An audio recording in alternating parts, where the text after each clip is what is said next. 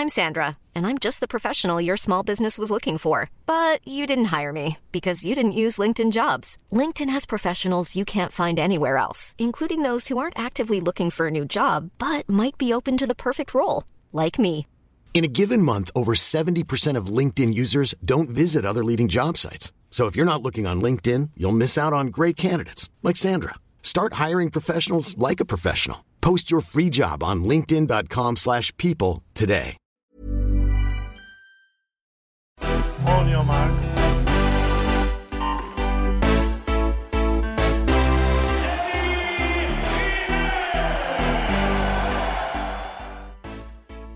Salut à tous, c'est l'heure olympique, votre podcast quotidien pendant les JO de Tokyo.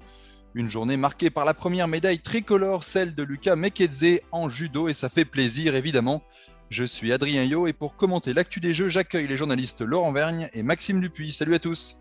Salut. Nous débuterons avec la belle histoire du jour et cette médaille de bronze de Lucas Mekedze donc. Puis nous enchaînons avec la question qui fâche suivante. Faut-il s'inquiéter pour l'escrime tricolore Sans oublier le débat sur la victoire de Richard Carapaz devant Wout van Aert et Tadej Pogacar. Et l'affiche à suivre dimanche, le match de basket entre la France et les États-Unis. L'heure olympique, c'est parti. Alors pour commencer ce podcast, évidemment, on va revenir sur cette belle médaille de bronze de Lucas Mekedze, euh, le Français en, judo en moins de 60 kilos qui a gagné euh, au Golden Score. J'accueille Frédéric Jossinet. Euh, Fred, tu as commenté ce, match pour la, médaille de bronze. Ça t'a fait plaisir? Qu'est-ce que tu as ressenti au moment où, où- où l'ar- l'arbitre a, a levé le bras et on a compris que ça y est, il gagnait cette médaille de bronze? Bah, c'est beaucoup d'émotions. euh, c'est aussi euh, voilà, euh, une belle médaille de bronze avec une, journée très dense, beaucoup d'abnégation de la part de, Lucas. C'est vrai que c'est un athlète en qui on croit vraiment et, on fait bien la preuve. Mais c'est vrai qu'il a eu une journée qui a été incroyable. Il s'est sorti de, presque tout, j'allais dire presque tous les pièges avec un tableau qui s'ouvrait aussi au fur et à mesure. Il a vraiment pas fait euh, beaucoup d'erreurs. Il est même sorti d'immobilisation. Enfin, vraiment une journée, euh, j'allais dire presque euh, impeccable avec une belle médaille de bronze euh, au bout et un golden score. Euh, il a fait preuve de beaucoup, beaucoup de courage. Euh, mais on le sait, Lucas, euh, du courage, il en a. Ouais, Lucas, c'est un, un parcours un peu atypique. hein, Maxime, Euh, c'est un garçon qui est né en, en Géorgie, qui est arrivé en France euh, plus tard. Ouais, c'est c'est chouette que ça commence par lui finalement parce que c'est l'olympisme. Voilà. On a tout l'olympisme dans cette histoire. C'est une formidable histoire. Euh, il est né en Géorgie, comme tu l'as dit. Il y a eu la, la guerre en Ossétie du Sud. Il est parti en Pologne, puis il est arrivé en France. Il a été naturalisé en 2015. Et puis là, aujourd'hui, il est euh, champion olympique. euh, pardon, il est médaille de bronze, mais c'est. On aurait bien comme. aimé.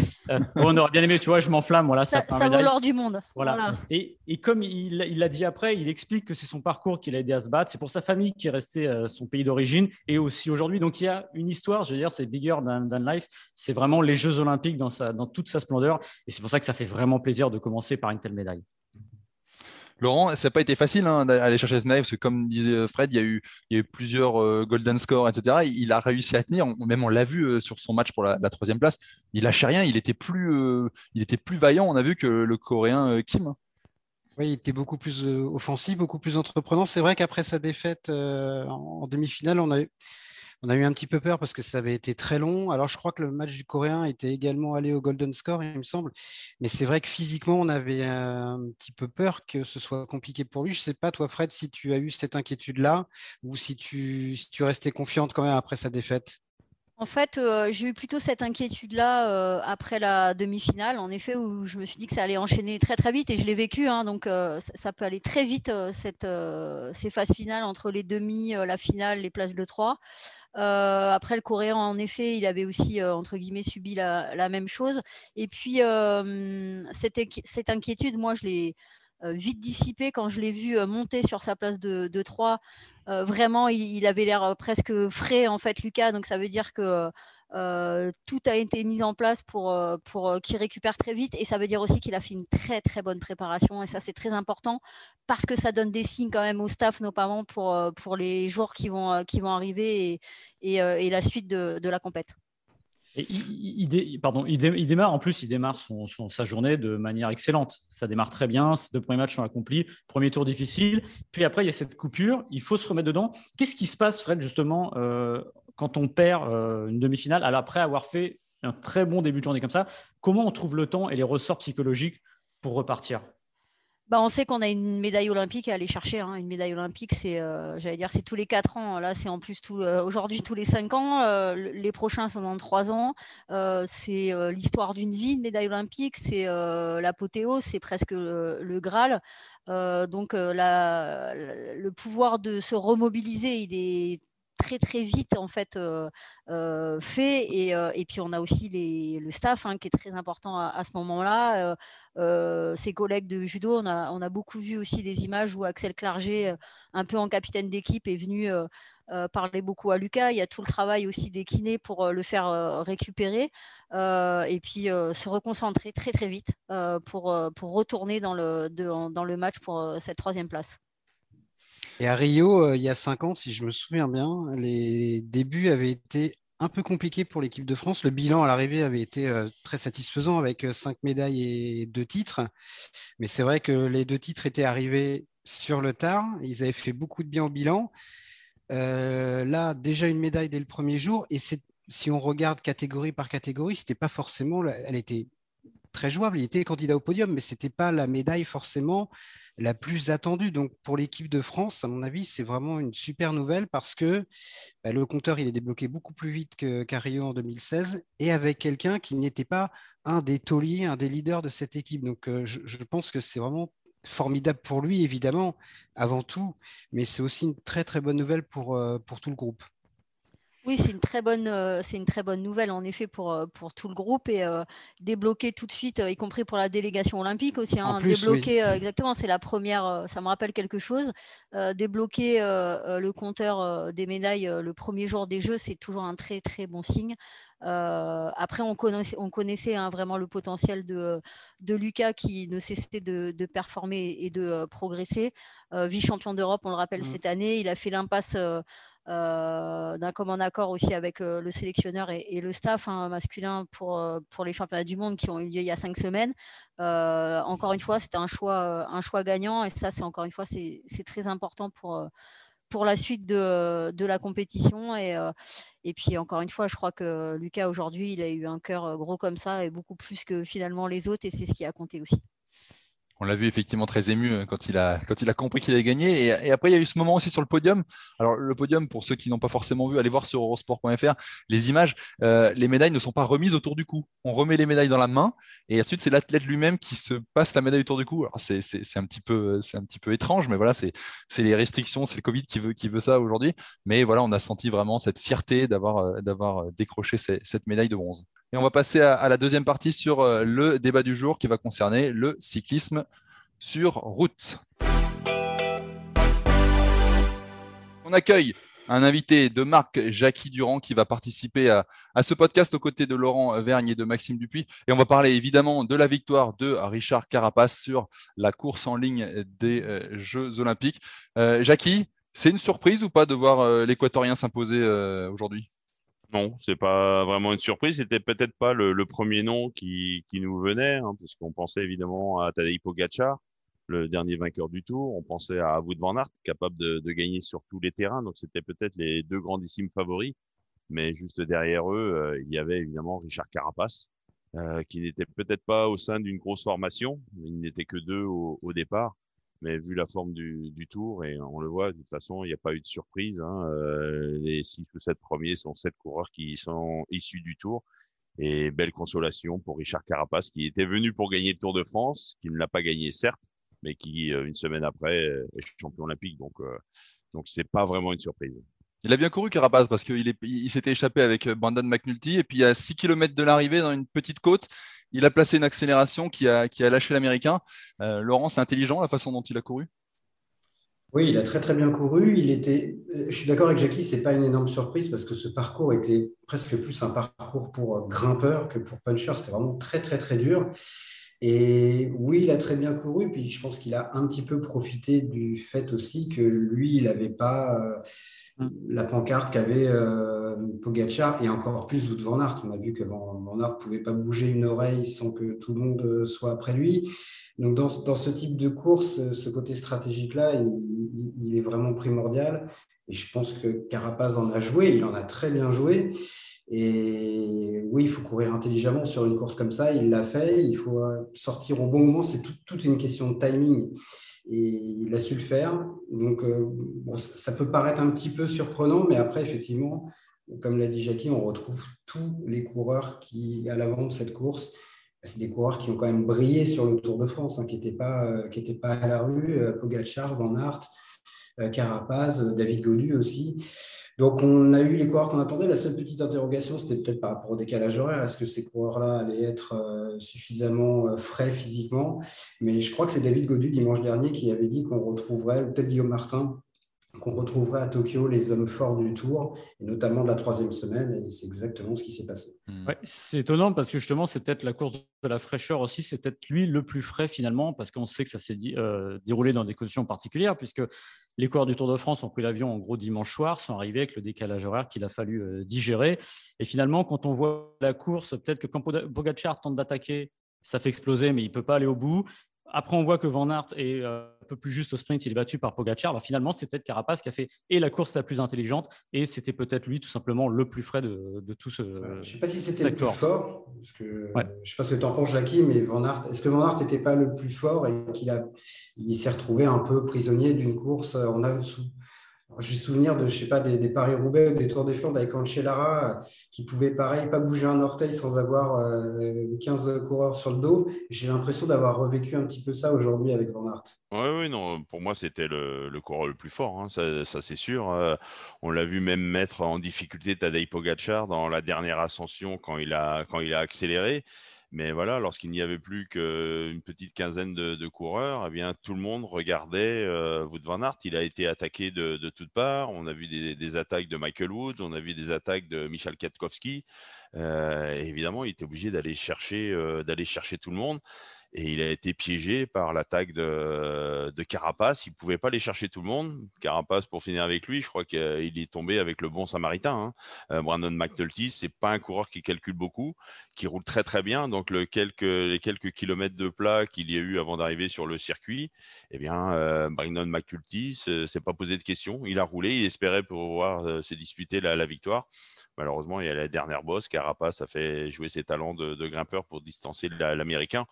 Mais oui, Wout van Aert, il lui manquait peut-être un, coureur belge euh, lorsqu'il reste 15 coureurs. Mais on a vu qu'il n'y avait aucune nation forte, puisqu'on n'avait que des individualités. Et il lui manquait peut-être euh, un coureur belge qui se sont, à mon avis, dévoilés peut-être un peu tôt. Euh, qui ont beaucoup travaillé dès le début avec le champion olympique sortant Van Avermaet qui a roulé rapidement. Et puis on a mis Evenepoel attaqué très loin de, de l'arrivée. On a Van Sevenand qui a dû travailler également assez rapidement.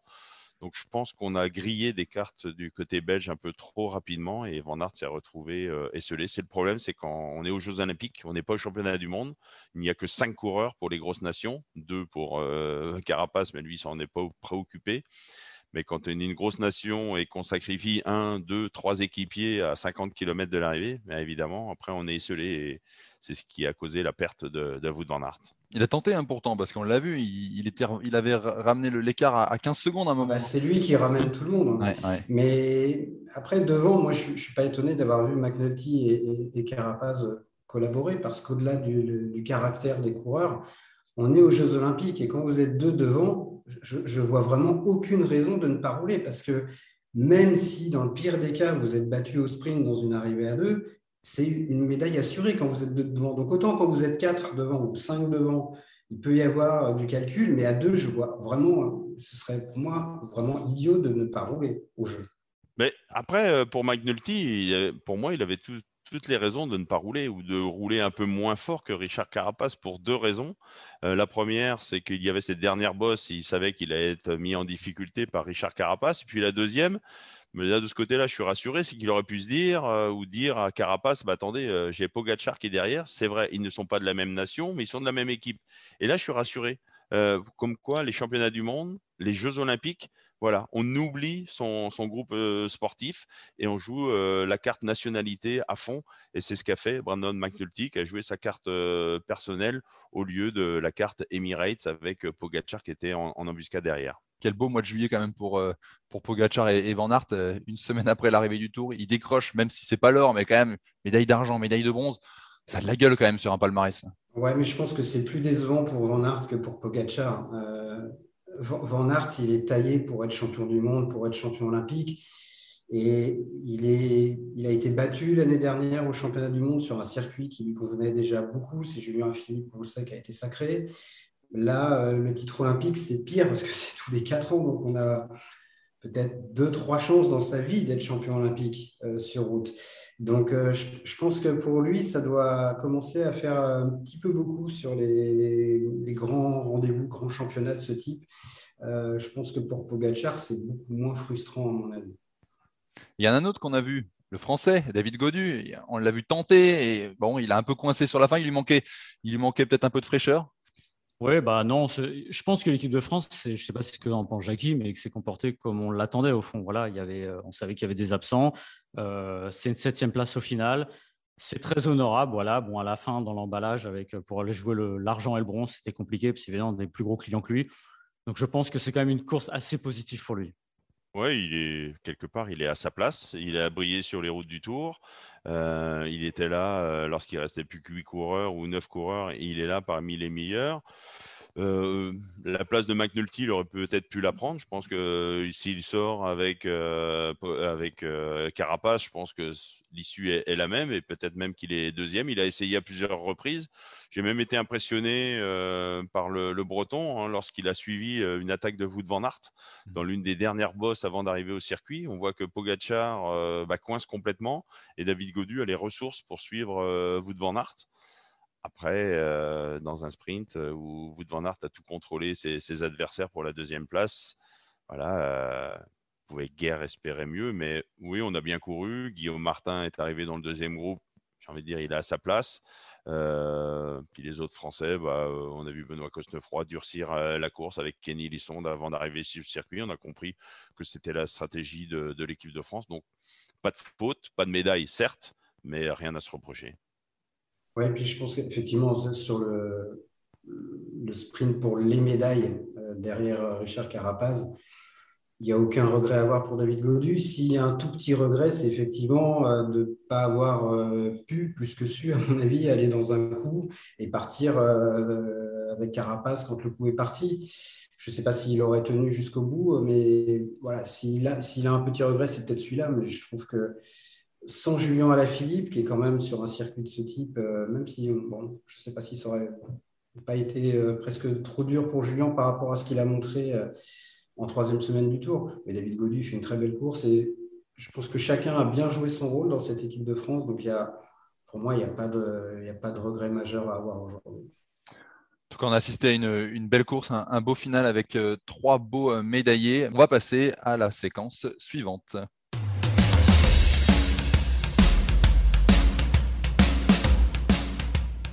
La question qui fâche aujourd'hui, on va s'interroger, faut-il s'inquiéter déjà pour l'escrime française euh, ou pas?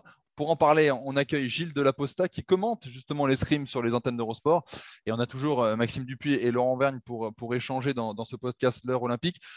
On s'inquiète un petit peu, Gilles, après les éliminations euh, dès samedi de l'épéiste française Coraline Vitalis et puis de Boladé Apiti en sabre individuel. Alors, est-ce qu'il faut être inquiet ou finalement, bah, ça va venir?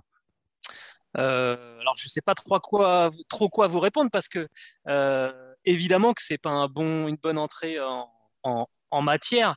Euh, maintenant, dès la deuxième journée, on va avoir quand même un contingent qui sera beaucoup plus important. première journée avec seulement Coraline et, Boladé, on avait un seul représentant donc pour, pour l'épée féminine et pour le, sabre masculin. Là déjà, la journée de la journée de dimanche sera différente puisqu'on aura trois représentants dans chacune des deux armes euh, représentées. Donc il y a vraiment euh, largement de, de, quoi euh, corriger le, le tir. C'est juste pas une bonne entrée en matière, hein. clairement, ça, il faut, on peut pas, on peut pas le dire euh, autrement. Mais d'ici à, à s'inquiéter, on va, on va attendre un petit peu. Je vous trouve bien inquiet, Adrien. Non, mais c'est vrai que Coraline Italie, facilement, championne d'Europe 2019, on s'attendait à mieux. Et sont, les deux sont sortis euh, assez vite. Hein, donc voilà, peut-être pas aller au, bout, mais au moins passer quelques tours. Là, c'est vrai que ça, ça c'est un peu la douche froide quand même. Oui, c'est la, douche froide. Je, pense que ça sera beaucoup plus dur à, accepter pour Coraline Vitalis, qui nous a donné le sentiment de de même pas avoir, fait, de même pas être entré dans, son combat. On l'a pas, on l'a pas senti crier, se, se, battre. pour moi, la pire expérience euh, d'un sportif, c'est ce qui lui est arrivé, c'est que je pense qu'elle a pris la douche en se demandant si vraiment elle avait participé. Et c'est terrible parce que avec les conditions sanitaires aujourd'hui, un, athlète ne peut pas rester une fois que sa compétition est terminée. Le lendemain, il est dans l'avion pour, pour rentrer. Euh, donc c'est euh, cinq ans de préparation pour un match manqué et, derrière on est dans l'avion et, et, on rentre, sachant aussi que euh, Coraline et Boladé étaient, je le disais, les seuls représentants de, leur équipe. Ça veut dire que bah, tout le reste de l'équipe était déjà démobilisé depuis, depuis plusieurs semaines et, on n'a peut-être pas très très bien su euh, gérer cette situation un petit peu euh, particulière du côté, du, côté du, staff et des, athlètes eux-mêmes. C'est plutôt là-dessus. Hein, le sujet de réflexion qu'il faut avoir plutôt que sur une, sur une inquiétude vraiment sur ce, qui, sur ce qui nous attend pour les prochains jours. Messieurs, euh, vous avez suivi également les, voilà, les différents combats. Euh, c'est décevant aussi de votre côté. Vous, y voyez quand même des motifs d'espoir. Vous vous dites ça va, ça va venir.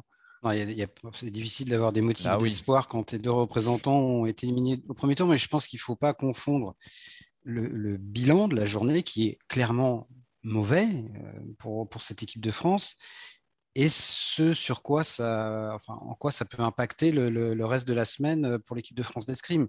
S'ils avaient terminé tous les deux quatrièmes aujourd'hui ou s'ils avaient euh, fait deux quarts de finale, il n'y aurait pas plus de médailles, mais leur bilan à eux serait bien meilleur. Effectivement, pour eux, je pense que c'est terriblement frustrant euh, d'avoir passer une, euh, un bout de journée, pas une mmh. journée comme celle-là, et d'avoir à peine vécu ces, Jeux olympiques. Ça, c'est vraiment, à mon avis, mmh. très, très compliqué. Maintenant, euh, je pense que la dimension mentale dans ces Jeux va être encore plus importante que d'habitude. Vraiment, euh, entre le huis clos, le contexte tout autour, les athlètes, que ce soit en escrime ou ailleurs, mais en escrime notamment, il va falloir être très très très fort mentalement et euh, ça va se jouer, à mon avis, en bonne partie là-dessus. Euh, donc, euh, ce que j'espère, c'est que ça ne va pas créer une sorte de dynamique négative, mais moi, je n'y crois pas trop à ces histoires de dynamique, à vrai dire, positive ou négative au sein d'une équipe comme ça. Évidemment, s'il y avait eu deux podiums aujourd'hui ou un titre olympique, euh, ça aurait boosté tout le monde, mais ça n'aurait rien garanti mm. pour, pour dimanche, pas plus que ça ne condamne euh, euh, ceux qui vont entrer en lice dans les prochains jours. Mais comme l'a dit Gilles, dimanche, trois épéistes chez les hommes, trois fleurettistes chez les dames. Et là, si pour le coup, demain, il y a un fiasco euh, total ou presque total avec, euh, euh, six athlètes engagés, là, il sera vraiment temps de s'inquiéter. Pour moi, ce n'est pas encore dramatique sur les ambitions et l'objectif qui avait été fixé au début de ces Jeux pour l'équipe de France d'escrime. Je, suis d'accord avec Laurent quand il parle de, Je ne crois pas trop non plus au mythe de la médaille contagieuse ou de l'échec qui est contagieux. Du moins, pas après une journée, voilà, tout simplement. Euh, on l'a vu à Pity, lui, il a eu tendance à relativiser son échec. Il dit si j'avais eu 20 ans, ça n'aurait pas été pareil. Je pense que c'est un truc qui peut venir. Et comme tu dis, demain, si ça se passe moins bien, en effet, on sait aussi que pour avoir des jeux réussis euh, euh, et avoir beaucoup de médailles, généralement, il faut compter sur l'escrime. Aujourd'hui, c'était un, un facteur nul, l'escrime sur la journée. Mais voilà, je pense que au bout d'une journée, tu peux pas dire que ça va, euh, ça crée une inquiétude. Voilà, c'est sûr qu'au bout de deux jours, trois jours, et surtout si tu enchaînes des quatrièmes places, des choses comme ça, tu commences à croire que tu es maudit. C'est un peu comme en athlète, à chaque fois on dit une médaille va en déclencher d'autres. Non, c'est n'est pas vrai. Je pense que l'inquiétude, c'est vraiment tôt pour en parler. Alors, je, je, mets, je, mets, juste une petite nuance aussi. Hein. Je n'ai pas parlé de Boladé à Pity, mais il, perd 15-13. Ça, ça, se joue à, trois fois rien, alors que, alors que Coraline a perdu un petit peu plus largement. Donc, euh, il a fait, il a fait, il a fait son combat. Il l'a, il a perdu. C'est dur parce que c'est le, premier et que ça faisait, ça faisait longtemps qu'il attendait ça. Euh, mais je pense que ça sera plus dur pour, pour Coraline. Mmh alors, vous, le disiez, euh, dimanche, on, peut déjà se projeter, hein, essayer de, de voir, voir plus loin. L'épée homme, le fleuret dame. Laurent, toi, tu avais quelques motifs d'espoir. Hein, tu m'en parlais en préparant cette émission.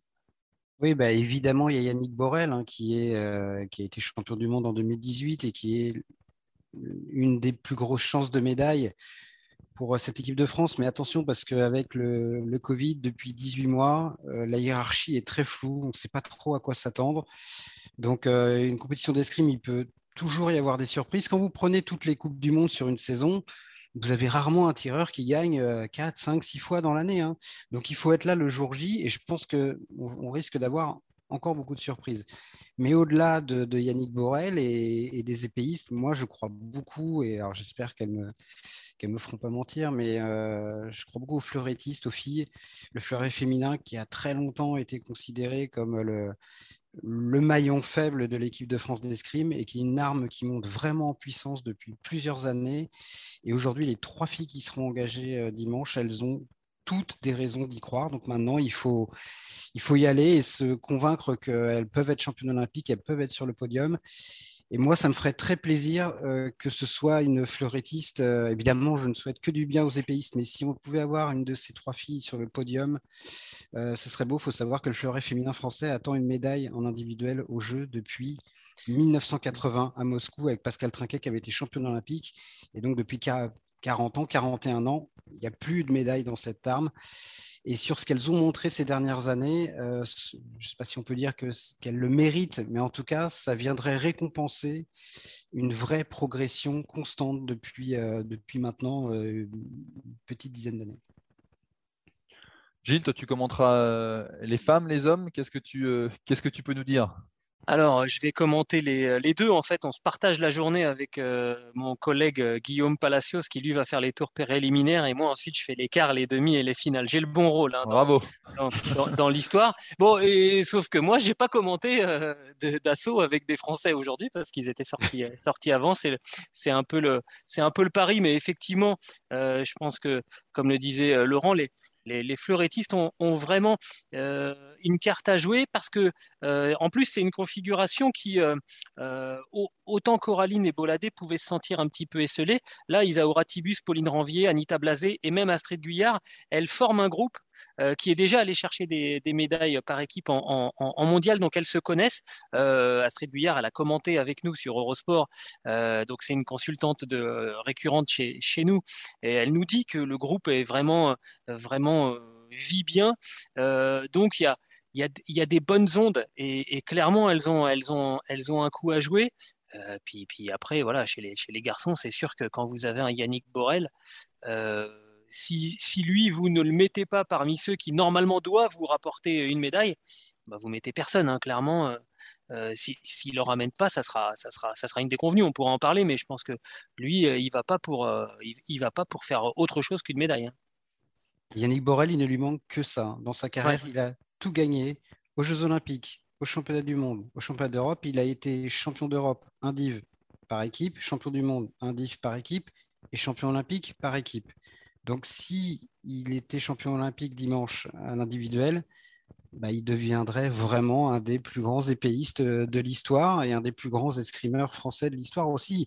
Euh, il, a déjà un palmarès formidable, mais euh, bon, tant qu'on n'a pas de titre olympique en individuel, il manque quand même quelque chose encore. Eh bien, messieurs, on suivra ça avec euh, grand intérêt toute la journée. On le disait aux commentaires, Gilles de la Posta, Guillaume Palacios. Je peux, je peux, je peux juste te donner une petite anecdote. Bien sûr. Adrien, c'est que en fait, Yannick Borel, dans son parcours euh, demain, euh, il croise Bogdan Nikishin, qui était le porte-drapeau de, l'Ukraine, et après, euh, il croise le porte-drapeau de la Suisse. Il va peut-être revenir avec une jolie collection de drapeaux. qui va pas se prendre les pieds dans, le drapeau. Non, c'est ça. Voilà, faut, faut pas. Eh bien, on suivra ça toute la journée. Merci, euh, merci Gilles.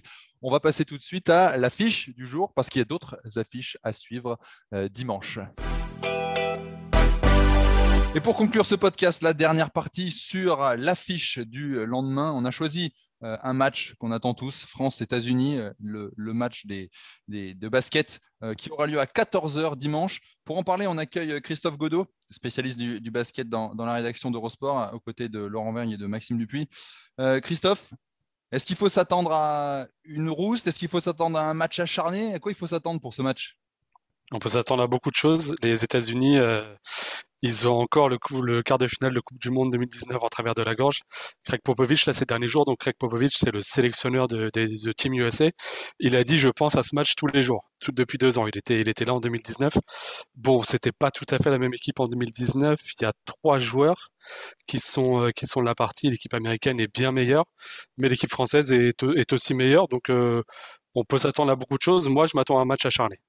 On a vu hein, Team USA pendant la préparation qui a perdu deux matchs euh, notamment un contre le Nigeria qui a un petit peu surpris euh, tout le monde. Euh, est-ce que ça veut dire, messieurs, que cette équipe a des failles et que les, Français ont un coup à jouer, Maxime? Bah, Une chose est sûre, c'est une équipe qui a perdu deux fois en préparation. c'est autant quasiment qu'en 30 ans de, matchs amicaux de préparation. comme l'a dit Christophe, c'est une équipe qui est meilleure que 2019. Enfin bon, c'est quand même pas la crème de la crème parce qu'il y a Kevin Durant qui fait partie du top 10 NBA. Derrière, c'est un peu plus euh, relatif. Il euh, faut quand même voir que les deux derniers arrivés à cause du Covid et de blessures, c'est Javali McGee et Keldon Johnson. Keldon Johnson, c'est un très bon jeune joueur. Et Javali McGee, si c'est un huitième homme dans une équipe NBA, c'est un bien maximum. Donc je pense que c'est une équipe qui est tout simplement prenable. Alors par les Bleus, je ne sais pas, mais c'est peut-être le bon moment de les jouer parce que c'est une équipe, en effet, qui pour l'instant est une énigme euh, et qui, pour moi, je pense que depuis l'échec de 2004, c'est de très loin l'équipe qui a le moins de marge sur le papier euh, aux Jeux Olympiques. Et en plus, il faut le dire, il y a trois joueurs qui sont arrivés en dernier moment, c'est Booker, Middleton et Drew qui étaient au final NBA. Donc c'est vraiment un drôle de patchwork et je pense que si déjà il y a un moment pour la prendre, c'est sûrement demain et peut-être pas plus tard. Oui, parce que tu parles là de, ces noms. Alors, euh, ceux qui nous écoutent ne connaissent pas forcément euh, euh, la NBA sur le bout des doigts comme vous, messieurs. J'ai l'impression que ça manque de grands noms, de noms de, stars. elles ne sont pas là, les, énormes stars de la NBA, Laurent? Je pense que leur plus gros problème, c'est pas tellement. Il y a quand même des très très bons joueurs qui sont capables de dominer à peu près n'importe quelle équipe. Le problème, c'est qu'on parle de préparation, mais foncièrement, ils n'ont quasiment pas eu de préparation, ou en tout cas pas une préparation digne de ce nom, entre euh, les protocoles Covid, euh, les joueurs qui arrivent au dernier moment parce qu'ils étaient euh, dans les NBA Finals, plus aussi le, contexte du basket FIBA qui, leur, qui nécessite pour eux toujours un, petit temps d'adaptation. je suis vraiment d'accord avec ce qu'a dit Maxime. Pour moi, peut-être que demain, ils colleront 30 points aux Français, c'est possible, mais à mon avis, il vaut mieux les prendre quand même comme premier être leur premier adversaire que de les jouer euh, beaucoup plus tard. Alors peut-être que ce sera une catastrophe absolue, qu'ils avanceront pas dans ce tournoi, mais je pense que ce qui manque à cette équipe, plus que des euh, superstars, c'est avant tout du temps et des matchs pour que ces joueurs jouent ensemble. C'est ça qui est très difficile. Et Popovic l'a dit. Il a dit euh, quand ils avaient perdu contre le Nigeria, on a perdu. On a, nous, on a, on a eu deux jours pour, pour s'entraîner.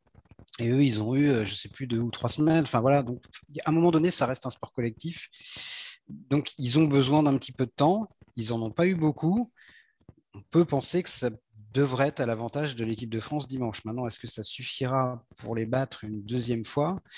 Euh, Moi, j'en suis pas sûr. Mais en tout cas, euh, il y a un bon coup à jouer. On se dit quand même pas souvent ça quand on affronte les États-Unis en basket aux Jeux Olympiques il faut dire une chose, c'est que l'équipe de France n'a pas fait une super préparation non plus. Elle a perdu trois matchs, deux fois contre l'Espagne, une fois contre le Japon. Donc voilà, c'est quand même une énigme aussi en face. Donc c'est un match, je crois que c'est Christophe qui disait ça au début, on peut s'attendre un peu à tout. Bah oui, c'est exactement ça. C'est-à-dire que c'est un match qui est vraiment un gros, gros point d'interrogation. Une chose est sûre, ce qui va être intéressant, c'est de voir comment le secteur intérieur va se, va se débrouiller, euh, parce que l'équipe de France a Rudy Gobert. Euh, en face, à l'intérieur, c'est pas forcément du, du, même apanage. Donc il va falloir voir si ça va pas être un avantage décisif dans le match-up.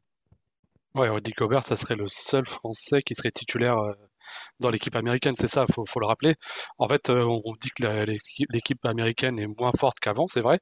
N'empêche que sur, sur 12 joueurs français, il n'y en a qu'un qui serait titulaire euh, titulaire en face et sans doute que les 11 autres, à part Ivan Fournier peut-être, n'auraient pas fait le cut.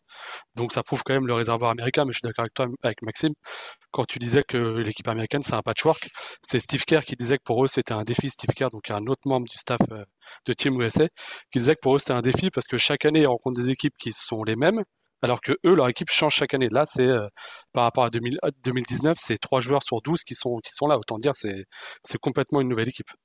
Mais ce que tu disais euh, à propos du fait qu'il n'y aurait que Gobert qui serait euh, dans, dans, le, dans le 5 majeur de cette équipe américaine, je trouve que c'est quand même quelque chose qu'il faut vraiment rappeler. C'est-à-dire que oui, c'est pas la meilleure équipe américaine qu'on ait connue, de très loin. C'est pas la meilleure qu'ils auraient pu aligner de très loin. Mais quand je disais tout à l'heure que pour moi, ils ont, avec cette sélection, largement les moyens euh, en tout cas sinon d'être champion olympique euh, aussi facilement qu'ils ont pu l'être certaines fois, en tout cas de battre cette équipe de France. Voilà, ce serait quand même, même avec toutes les réserves qu'on a posées euh, envers ce team USS, ce serait quand même un exploit gigantesque pour l'équipe de France de battre les Américains dimanche. Parce que là, plus un match amical, c'est la compétition. Les Américains, ils vont sortir le bleu de chauffe.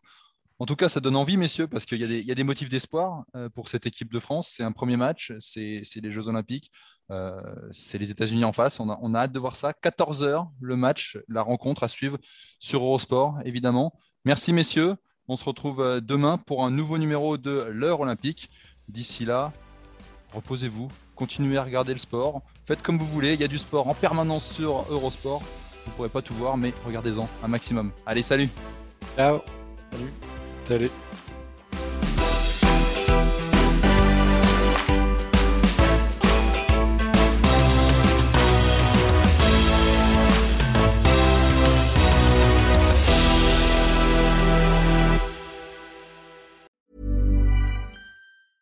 A lot can happen in three years, like a chatbot may be your new best friend. But what won't change? Needing health insurance. United Healthcare Tri Term Medical Plans, underwritten by Golden Rule Insurance Company, offer flexible, budget friendly coverage that lasts nearly three years in some states. Learn more at uh1.com.